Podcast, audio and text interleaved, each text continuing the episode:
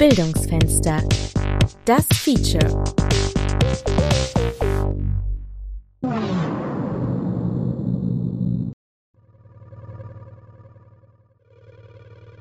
Bzz, Praktikantenwesen X18. Hm? Was? Ich bin Flugbot 4000, Ihr weisungsbefugter Schiffscomputer. Keine Panik. Wieso Panik? Ich befinde mich im Computerspiel Backtopia. Meine Rolle? Eine etwas schreckhafte Außerirdische, die in einer Hochschule aufwacht. Zugegeben, die Situation erscheint mir gar nicht mal so abwegig, außer dass die Geschichte in der Zukunft spielt. Bei Backtopia handelt es sich um ein offenes Lernspiel aus der Rubrik der Serious Games. Das heißt, jeder kann es kostenlos spielen. Die Idee stammt von Frank Wistuber. Ein außerirdisches Wesen landet in einer verfallenen Hochschule in einer unbestimmten Zeit auf der seit vielen 10.000 Jahren wüsten Erde. Eigentlich möchte dieses Wesen nur den Gebäudekomplex verlassen, doch der, der Weg dorthin ist versperrt. Also muss sich dann dieses Wesen einen Weg durch diese verfallene Hochschule im Grunde bahnen. Auch wenn es bereits einige gute Lernspiele in der Hochschullandschaft gibt, fällt Backtopia auf. Das Besondere an unserem Spiel ist, dass die Lernrätsel in die Handlung eingebettet sind, sodass im Grunde die einzelnen Aufgaben zu lösen sind, damit die Handlung vorangetrieben wird. Das Spiel ist inhaltlich und grafisch aufwendig gestaltet. Frank Wistuber erinnert sich an den Zeitaufwand von der ersten Idee bis zum fertigen Spiel. Der war beträchtlich. Und das haben wir am Anfang auch nicht so eingeschätzt. Der Kollege hat angefangen. Wir brauchten erstmal die Software. Und bis es zur ersten Version kam, die dann im Dezember 2018 als Windows-Version an den Start ging, hat er ungefähr ein Jahr gebraucht und er hat es sogar richtig dokumentiert, circa 220 Arbeitstage, einschließlich der Zeit, die benötigt wurde, um sich dann mit der Software auseinanderzusetzen. Zeit, sie ist knapp. Jeder, der selbst schon mal Lernmaterialien produziert hat, weiß das. Und Zeit kostet Geld. Genau deshalb sind für Projekte wie Backtopia finanzielle Förderungen sehr wichtig. Also im Grunde ist es ja die Strategie des Landes Nordrhein-Westfalen, offene Bildungsmaterialien zu fördern. Und das Ministerium für Kultur und Wissenschaft war auch der Fördermittelgeber für das Projekt, in dem Backtopia entstanden ist. Offene Bildungsmaterialien, die von allen genutzt werden können. Genau darum geht es bei den sogenannten Open Educational Resources oder kurz OER. Lernspiele wie Backtopia findet man bisher noch nicht so häufig unter ihnen. Doch offene Lernmaterialien können ganz unterschiedlich aussehen, wie Luca Mollenhauer vom Deutschen Bildungsserver weiß. Grundsätzlich kann OER jede Form annehmen. Also OER kann ein einfacher Text sein. OER kann aber auch das Programm einer kompletten Semestervorlesung sein. Da sind erstmal keine Grenzen gesetzt. OER ist sozusagen mehr ein Container und was dann genau die Medienform ist, ist erstmal irrelevant. Aber am meisten verbreitet sind wahrscheinlich einerseits Bilder, und gerade im Kontext vom Lehren und vom Lernen, also insbesondere im Bereich der Schule, sind vermehrt natürlich auch Arbeitsblätter zu finden oder andere Texte. Wann und wo die Idee der offenen Bildungsmaterialien zum ersten Mal entstand, ist heute gar nicht mehr so leicht festzustellen. Einige Quellen belegen, dass die Anfänge der OER an einer bekannten Universität in den USA zu finden sind. Also im Jahr 2002 hat beispielsweise das MIT angefangen mit seiner Plattform OpenCourseWare erstmals Vorlesungen und andere Lehrinhalte frei ins Internet zu stellen. Das gilt immer so ein bisschen als die Geburtsstunde von OER. Der Fokus lag damals allerdings mehr darauf, diese Inhalte eben auch den entwicklungs- und weniger entwickelten Ländern bereitzustellen. Das heißt, es ging hier damals schon eher darum, global die Bildung für alle sozusagen zu verbessern. Und das ist auch mit ein Grund, warum in dem Jahr dann die UNESCO auch das Thema erstmals aufgenommen hat und auch erstmals dieses Wort Open Educational Resources in einem Bericht verwendet hat. Bis die offenen Bildungsmaterialien Europa erreichen, dauert es jedoch noch einige Jahre. Ein wichtiger Meilenstein ist die Pariser Deklaration im Jahr 2012. In dieser Erklärung definiert die UNESCO zum ersten Mal den Begriff OER. Seitdem dürfen Bildungsmaterialien verbreitet und in vielen Fällen sogar verändert werden, wenn sie eine entsprechende Lizenz tragen. In Deutschland gab es ein prägendes Ereignis, welches unter dem Projektnamen Schultrojaner bekannt wurde. Luca Mollenhauer. In Deutschland ist es so, dass 2011 das Projekt des Schultrojaners, glaube ich, öffentlich wurde. Damals hatten die Verlage gemeinsam mit den Ländern geplant oder die Verlage wollten, dass die Länder gerne einen Schultrojaner einsetzen, der die Schul-PCs nach illegalen Kopien von urheberrechtlich geschützten Materialien durchsucht. Das ist nie umgesetzt worden, aber allein die Geschichte darum hat dann wohl das Interesse an eben freien Unterrichtsmaterialien, eben OER, stark beflügelt. Danach gerieten die offenen Bildungsmaterialien für die nächsten Jahre erst einmal wieder in den Hintergrund. Erst als der Staat einen Anreiz schafft, wird eine neue OER-Welle losgetreten. Da hat man sich in Deutschland so ein bisschen Zeit gelassen. Hier ist das ja ungefähr so ab 2011 dann aufgekommen, blieb aber sehr lange so eine Graswurzelbewegung, die von einigen engagierten und interessierten Lehrkräften im Grunde ähm, vertreten wurde. Ein bisschen mehr rückte OER in Deutschland dann in die Öffentlichkeit mit der BMBF-Förderlinie 2016, wo der Bund sozusagen erstmals ein bisschen Geld in die Hand genommen hat, um auch verstärkt Projekte zu finanzieren. Auch Corona hat die offenen Bildungsmaterialien stark beeinflusst. Ich würde sagen, Corona hat das Thema wieder so ein bisschen mehr aufs Tapet gebracht. Also vor Corona waren wir vielleicht in so einer kleinen Abschwächungsphase. Wir sehen jetzt, dass verstärkt die Bundesländer auch dort investieren und fördern. Das heißt, dass einzelne Bundesländer wie zum Beispiel Nordrhein-Westfalen, Baden-Württemberg oder Niedersachsen selber größere Plattformen aufbauen, wenn es um OER geht. Eine dieser größeren Plattformen ist das junge Landesportal Orca NRW. Hier finden Lehrende und Studierende offene Bildungsmaterialien zu unterschiedlichen Wissensgebieten. Die Philosophie der offenen Bildungsressourcen, Open Educational Resources, das klingt ja am Namen Orca an. Also es steht für Open Resource Campus. So Markus Daimann, Geschäftsführer bei Orca NRW. Es geht darum, frei zugängliche Bildungsmaterialien, qualitätsgesichert, technisch einwandfrei auf einem zentralen Landesportal zur Verfügung zu stellen.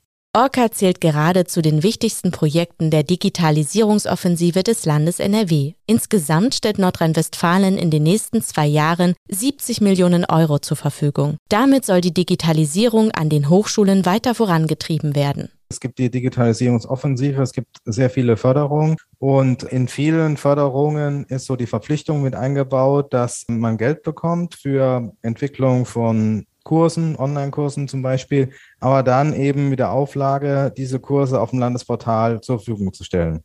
Dass Deutschland und besonders der Bildungsbereich digitaler werden muss, ist seit Jahren bekannt. Für Markus Daimann sind die offenen Bildungsmaterialien ein wichtiger Schritt in die richtige Richtung.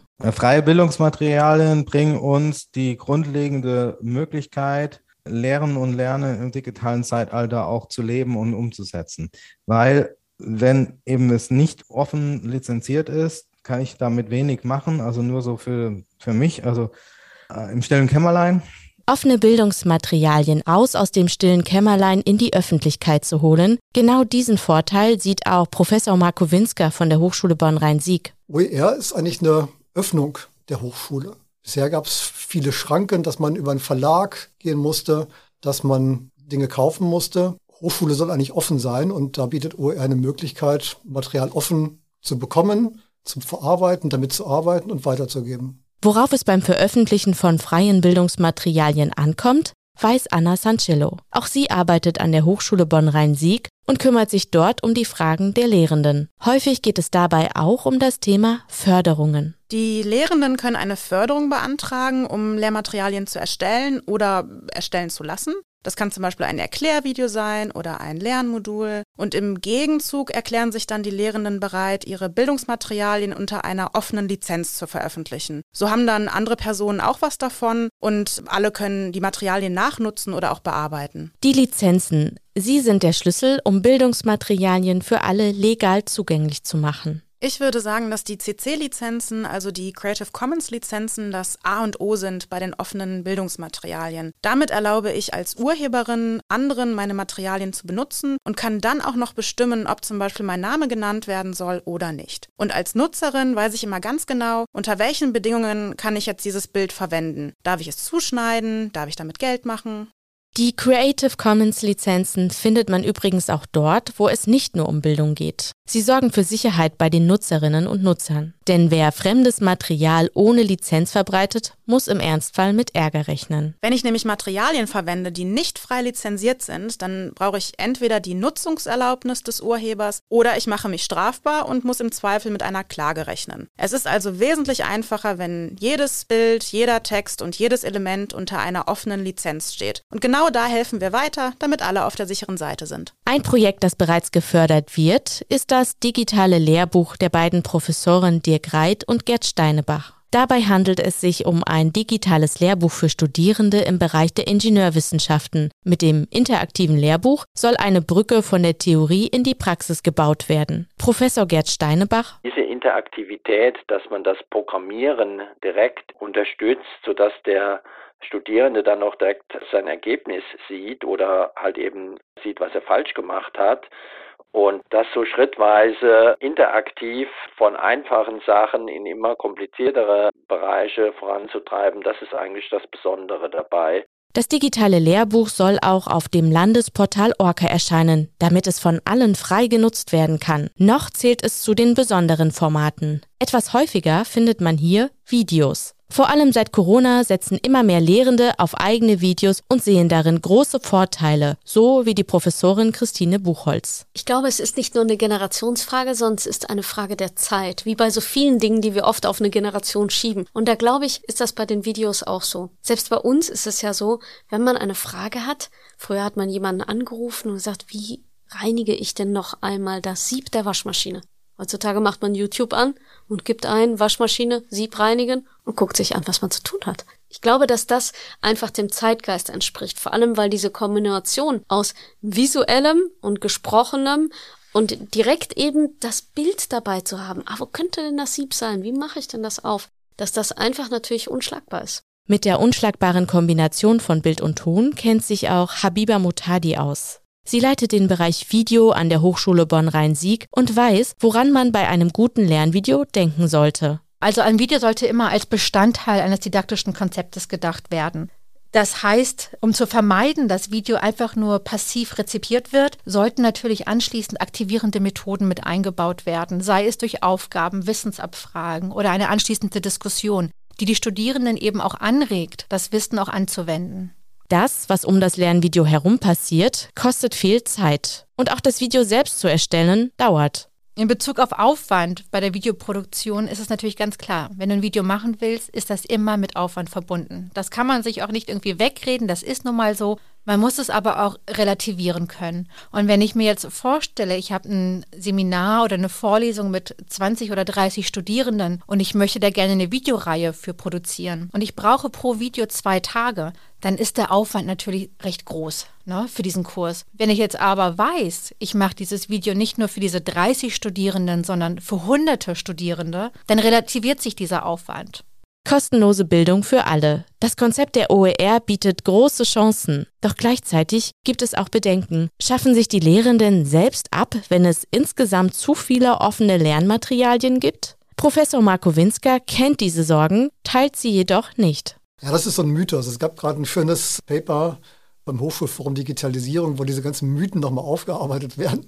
Das ist Quatsch. Die Betreuung, die Information über Lehrmaterialien, die Diskussion, das kann man nicht abschaffen. Das braucht man weiter. Eine weitere Sorge, die einige Lehrende umhertreibt, offene Bildungsmaterialien können leicht und schnell verbreitet werden. Das bedeutet auch, jeder kann die Materialien schnell kommentieren, ja und vielleicht sogar kritisieren. Ich glaube, bei UR hat man viel Angst, dass Sachen auf einmal ganz anders sind. Sind sie aber eigentlich gar nicht. Wenn ich eine Vorlesungsfolie habe, wird die auch weitergegeben. Gerade wenn ich jetzt PDF habe, kann die geteilt werden. Die findet sich auf gewissen Servern wieder. OER ist eigentlich nichts Neues. Und auch wenn ich früher Lehrbücher geschrieben habe, waren die auch für die Öffentlichkeit bestimmt. Und wie sieht es mit der Qualität und der Aktualität der offenen Lernmaterialien aus? Wie kann man diese sicherstellen? Man ist als Autorin, als Autor verpflichtet und auch bestrebt, gute Qualität abzuliefern. Bei OER steht immer Name dabei. Und das ist genau wie in einem Lehrbuch. Wenn ich meinen Namen dafür hergebe, wenn ich sage, ich habe dieses äh, Werk erstellt, bemühe ich mich, dass es fehlerfrei ist, dass es eine gute Qualität hat. Und es gibt in Büchern Errata, es gibt da Fehler drin. und die kann es auch in OER geben. Aber es gibt auch sehr viel gute Qualität in OER. Offene Bildungsmaterialien für alle. Darin stecken so viele Chancen für Lehrende, Studierende und jeden in unserer Wissensgesellschaft. Markus Daimann vom Orca Landesportal meint, dass der ganze Bildungsbereich nicht rausgenommen wird aus der Digitalisierung, sondern wirklich ein Teil wird. Und dafür brauchen wir eben auch diese Absicherung rechtlicher Art über die OERs, also raus aus der Gutenberg-Galaxis, äh, Buchdruckgesellschaft in die digitale Gesellschaft, wo es eben darum geht, vernetzt, kooperativ zu lehren und lernen und dafür braucht man OER.